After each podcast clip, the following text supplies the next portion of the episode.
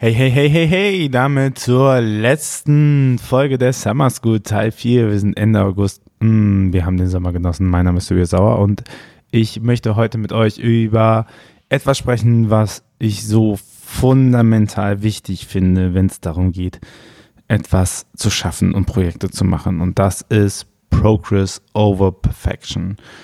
Ähm, ich hatte das schon lange so im Gespür, dass das ziemlich cool werden sollte oder ziemlich gut ist, aber äh, so in einem Satz zusammengefasst habe ich äh, erst durch das Buch von Heun, Converted heißt es, ähm, nochmal reinzubekommen. Also per, äh, Progress over Perfection steht da drin so als Schlagzeile. Und ähm, das ist, glaube ich, ein sehr faszinierendes Konzept, wenn man das mal so ein bisschen begreift. Und ich möchte mit euch da mal ein bisschen genauer drüber gehen und euch meine Gedanken dazu teilen. Ähm, das mache ich sofort, aber klar, ein Hinweis in eigener Sache. Wir starten im Herbst, also jetzt die nächsten Wochen und Monate ähm, unsere Academy öffentlich. Das ist eine Lernplattform für Kirchenentwicklung und Glaubenskommunikation, wo wir unser Wissen reinpacken. Jeden Monat ein neuer Kurs, das ist unser Versprechen.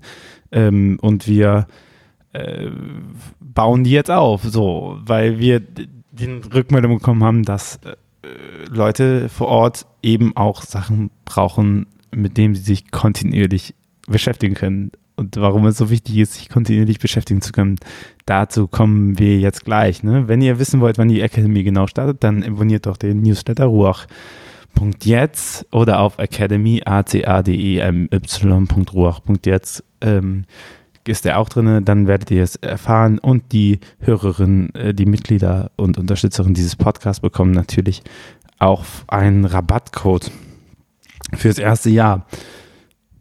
Progress over Perfection. So bin ich nicht erzogen worden. Ich sag's euch, wie es ist. Weil manche behaupten ja, ich bin gar nicht erzogen worden. Äh, das weiß ich natürlich an dieser Stelle äh, dreist zurück. Spaß beiseite. Wie, ihr kennt das ja auch, dass man sagt so, ja, bevor es nicht perfekt ist, mach es gar nicht, ne? Also wenn ich singen kann, der geht nicht auf die Bühne. Wenn ich Gitarre spielen kann, der geht nicht auf die Bühne. Wenn du kein Fußball spielen kannst, dann spiel kein Fußball. Ja, say what, ähm, nie Fußball gelernt, weil ich meine, wenn du zwei ältere Geschwister hast, die schon sehr gut Fußball spielen können, dann, und du bist halt literally gerade erst geboren, dann kannst du halt noch nicht so gut Fußball spielen und dann sollst du halt mitzocken und dann bist du auf einmal nur der Torwart, was eigentlich, glaube ich, nur eine Ausrede dafür ist, dass deine älteren Geschwister volle Kanne mit einem Ball auf dich ballern können. Ähm, nie Spaß gehabt, aber die entscheidende Sache da drin ist, niemand wird als krasser Fußballer geboren. Niemand wird als Instagrammer geboren. Niemand wächst als SEO-Consulting auf. So, das, das ist nicht in unseren Genen drin, dass wir das besonders gut können sondern es hat damit zu tun, womit man sich beschäftigt und worein man seine Arbeit steckt. Das ist eine Erkenntnis, die nicht so ultra krass ist, aber die ist, glaube ich, gilt mal sich in den Kopf reinzusetzen und, und da wirken zu lassen und länger. Ne? Die Talentforschung geht ja schon länger davon aus, dass die Leute, die äh, nachher als Ausnahmetalent gelten, Ausnahmetalente sind nicht, weil sie ähm, genetisch dafür krass veranlagt sind, sondern vor allen Dingen, weil sie äh, bis zum Zehnfachen der Zeit in die Sachen investiert haben. Ja? Bestimmt, aber da bin ich jetzt auch nicht Biologe, ne? bestimmt gibt es genetische Veranlagungen, die unsere Interessen beeinflussen, ne? dass, der, dass die eine Person vielleicht lieber liest und die andere Person lieber sich bewegt ne? und dann kommt das eine zum anderen. Also es gibt ja auch was, wo ich das Gefühl habe, da habe ich eher eine, eine Zuneigung zu, das zu machen. Aber ich glaube, das Wichtige ist, sich klar zu machen, dass wenn man etwas schaffen möchte, man es nur schafft, indem man kontinuierlich daran arbeitet, also in Bewegung bleibt, sich den neuen Gegebenheiten anpasst und nicht darauf wartet, dass man ein erkanntes Problem zu einer perfekten Lösung führt. Ne? Denn solange es Bewegung gibt und solange es Menschen gibt und solange es Zeit ist, gibt es keine perfekte Problemlösung. Wenn ich einfrieren würde, wenn ich sagen würde, jetzt einmal auf Stopp, bis ich die Lösung gefunden habe und dann weiter habe, dann könnte man vielleicht eine perfekte Lösung machen, weil sich dann die Umstände nicht ändern, ne? weil die Personen immer noch am gleichen Ort sind, so dann und ich hätte diese Freeze-Taste. Ich habe die aber nicht. Wir bewegen uns, Menschen bewegen sich, es verändert sich. Ne? Vielleicht ist, ist die Stelle gar nicht mehr geschaffen. Vielleicht hast du so lange in der Corona-Pandemie nach der perfekten Lösung für digitale Liturgie gesucht, die jetzt gar keiner mehr braucht, weil äh, wer die Leute, die Liturgie suchen, sind jetzt wieder in analoger Liturgie drinne und es ist vielleicht gar nicht nützlich, dass die digital stattfinden muss. I don't know. Also, also wisst ihr, dieses, dieses, ich warte darauf, dass es so der perfekte Lösung gibt und dann mache ich jetzt was. Das hindert ganz oft daran, weil dann hast du eine perfekte Lösung und dann, dann hat sich die Zeit weiterentwickelt und du musst wieder die perfekte Lösung suchen und du fängst wieder von vorne an und du musst wieder dich damit auseinandersetzen. So. Und währenddessen ändert sich ja der Markt. Also währenddessen gibt es ja andere Leute, die vielleicht auch das Problem erkannt haben und dazu was machen. Ne? Und mit jeder Innovation am Markt, mit jeden Sachen, die neu an den Markt kommen, ändern sich wieder Dinge, die beeinflussen, wie du das Problem löst. So. Und ich meine, ich habe in der Pastoraltheologie gelernt, sehen, urteilen, handeln. Hingucken, ganz genau hingucken, wertfrei hingucken, dann ein Urteil fällen und dann handeln. Und ich glaube, das ist zu langsam. Das ist gründlich. Leute lieben Gründlichkeit. Ne? Wie auch immer, hier gibt es kein gut oder schlecht, sondern hier gibt es, was ich erreichen möchte oder was ich nicht erreichen möchte. Ich glaube, für eine komplexe Systemanalyse ist das vielleicht gar nicht so schlecht. Aber wir in der Academy äh, verfolgen einen anderen, der das ein bisschen mehr würdigt und das ist erkunden, ausprobieren, weiterentwickeln, weil es um die Bewegung nach vorne geht. Ne? Immer wieder gucken, was gibt es, immer wieder gucken, was könnte ich machen, das ausprobieren, ob es funktioniert und dann zu überlegen, was behalte ich, was mache ich wieder weg. Und so kommt man in die Progression rein. Denn überlegt mal, was ist besser? Es ist besser, hm, äh, jeden Tag fünf Minuten ähm, äh, Sport zu machen oder auf den perfekten Moment zu warten, wo Sport mal passt und dann eine Stunde. Ja, wann gibt es den perfekten Moment, wo das mal passt? Ne? Und diese kleinen Schritte, die ich kontinuierlich tue, sind deutlich effektiver als die großen Momente, weil Veränderung ja auch nicht im großen Moment existiert. Niemand hat was dagegen, wenn du jede Woche eine Stunde Sport schaffst. So, cool, mach das, ne? Aber auch da ist es halt der Progress, dass du kontinuierlich, dass du kontinuierlich daran arbeitest. Das ist, was dich dann letztendlich nach vorne katapultiert und was dich besonders macht und was dich äh, stärker macht. Und, und dafür gibt es keine Abkürzung. Es gibt zu Kontinuität keine Abkürzung. Und äh, das ähm, sagt euch jemand, der versucht hat, Abkürzungen für Fitness zu finden oder Abkürzungen für schlau werden. Das gibt es nicht. Wenn du fit werden willst, musst du halt regelmäßig Sport machen und wenn du schlau werden willst, solltest du halt regelmäßig Bücher lesen regelmäßig Ideen sammeln, was man alles verbessern könnte, diese Ideen halt immer mal wieder ausprobieren, Sachen fallen lassen, so in diesen Fluss kommen in die Bewegung und nicht darauf warten, dass der perfekte Moment ist, wenn du es umsetzen kannst. Nicht darauf warten, dass du endlich 20 Prozent für digitale Kirche bekommst, damit du was mit digitaler Kirche machen kannst, sondern ausprobieren im Rahmen deiner Möglichkeiten. Niemand erwartet von dir, dass du die Welt revolutionierst mit deinem Handeln. So. Und du wirst es auch nicht. Wenn du gute Fotos machen willst, dann nimm dir dein Smartphone und fang an, Fotos zu machen. Und wahrscheinlich kannst du das erst den ersten Monat jedes Foto in den Müll werfen und irgendwann lernst du es einfach. So, du, du, du guckst auf deine Sachen drauf und sie werden kontinuierlich besser. Sachen werden besser, wenn ich sie anfange öfter zu machen. Singen genau das Gleiche. So, wenn, wenn ich halt das Lied zum ersten Mal singe, dann treffe ich die Töne bestimmt nicht so gut aber mit Übung und mit, mit Selbst- und Fremdwahrnehmung, mit Resonanz, dann komme ich an Punkten, wo ich Sachen gut kann.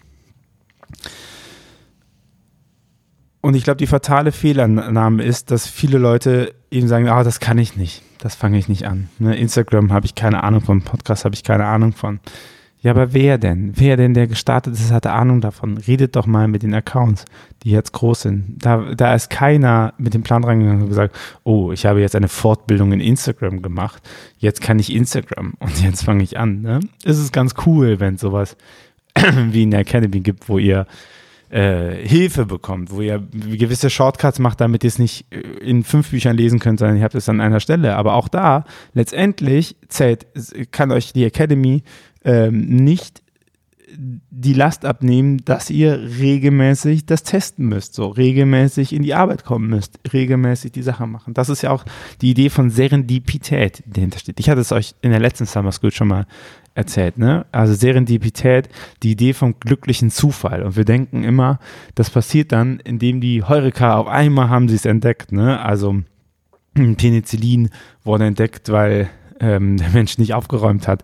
Äh, der Kaffeefilter, der Papierkaffeefilter wurde entdeckt, weil die Frau Melita äh, Löschpapier gefunden hat. Oder die Klette wurde entdeckt, weil so komisches Zeug immer äh, am Hund dran klebte und der Typ sich gedacht hat, hm, das schaue ich mir mal genauer an. Ne? Post-its wurden entdeckt, weil der Mensch eigentlich den allerbesten Klebstoff machen wollte und der hat den bestlösbarsten Klebstoff ähm, entwickelt.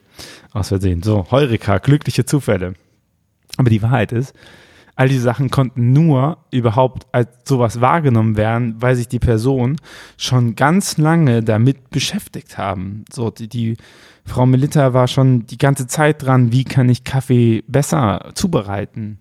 Und auf einmal macht's Klick und sie sieht das Papier und denkt sich, ja, das passt zu dem, woran ich arbeite. Ne? Also macht dich bewusst, das kommt nicht einfach so, sondern die, die beschäftigen sich damit.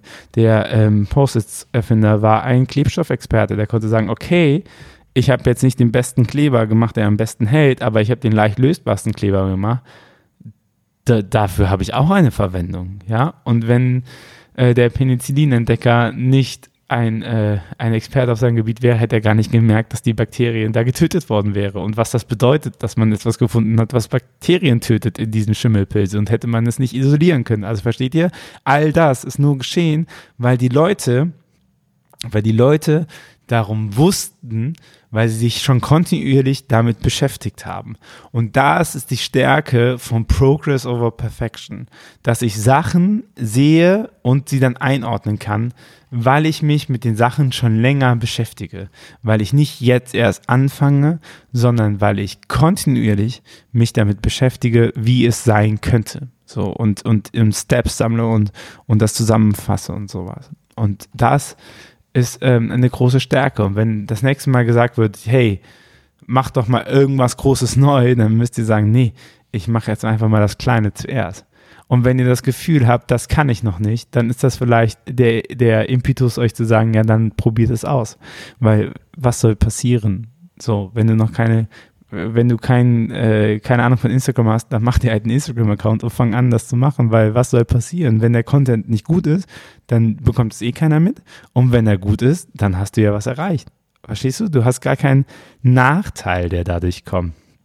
Was aber ganz klar ist, wenn du dir heute keinen Account machst, dann wirst du es morgen erst recht nicht können. Ne? Wenn du heute nicht übst, ordentlich ins Mikrofon zu sprechen, dann wirst du es morgen auch nicht können. Und äh, ich glaube, das ist so wichtig. Ne? Ich, ich liebe gute Konzepte. Ich liebe, ich liebe theoretische Ausarbeitung. Ich glaube, man kann ganz, ganz viel dadurch lernen, weil man weg vom Bauchgefühl kommt, wenn man sich Prozesse anguckt und sich überlegt, was man damit alles erreichen kann. Ne? Bin, bin ich total dabei. Aber letztendlich wird es erst gut ab dem Moment, wo man kontinuierlich das ausprobiert. Ne? Weil gute Konzepte schreiben, auch eine Gabe, so, aber die sagen ja erstmal nicht, ja, die verändern ja nicht Wirklichkeit. Konzepte verändern keine Wirklichkeit. Aber die das ausprobieren und das zeigen, dass es funktioniert und das kontinuierliche dran arbeiten, äh, das verändert. Und ich glaube, hm, wenn ich euch einen Rat geben kann, wenn ihr jetzt wieder in eure Arbeit reingeht und weitermacht, dann sagt, fangt, sucht euch einfach was aus, was ihr gerne ausprobieren wollt und, und macht das mal kontinuierlich. So, geht nicht weg davon, bleibt, bleibt dabei. So das kann ich euch nur empfehlen. Und wenn ihr dabei Unterstützung braucht, dann äh, schaut gerne mal in die Academy vorbei, denn äh, auch da geben wir euch kontinuierliche Lerninhalte, die, die, nicht für alleine wirken, die keine Magie sind, aber die euch dabei helfen, wenn ihr euch damit beschäftigen wollt, ähm, dann müsst ihr euch auch damit beschäftigen können. Das war die Summer School. Äh, vier kleine Episoden, vier kleine Gedanken zu unterschiedlichen Themen der Kirche. Nächsten Donnerstag geht es weiter mit den regulären Podcast-Folgen. Danke, danke, danke für eure Unterstützung. Ohne euch wäre dieser Podcast nicht möglich. Ähm, und wir hören uns demnächst wieder im Gespräch. Macht's gut. Ciao.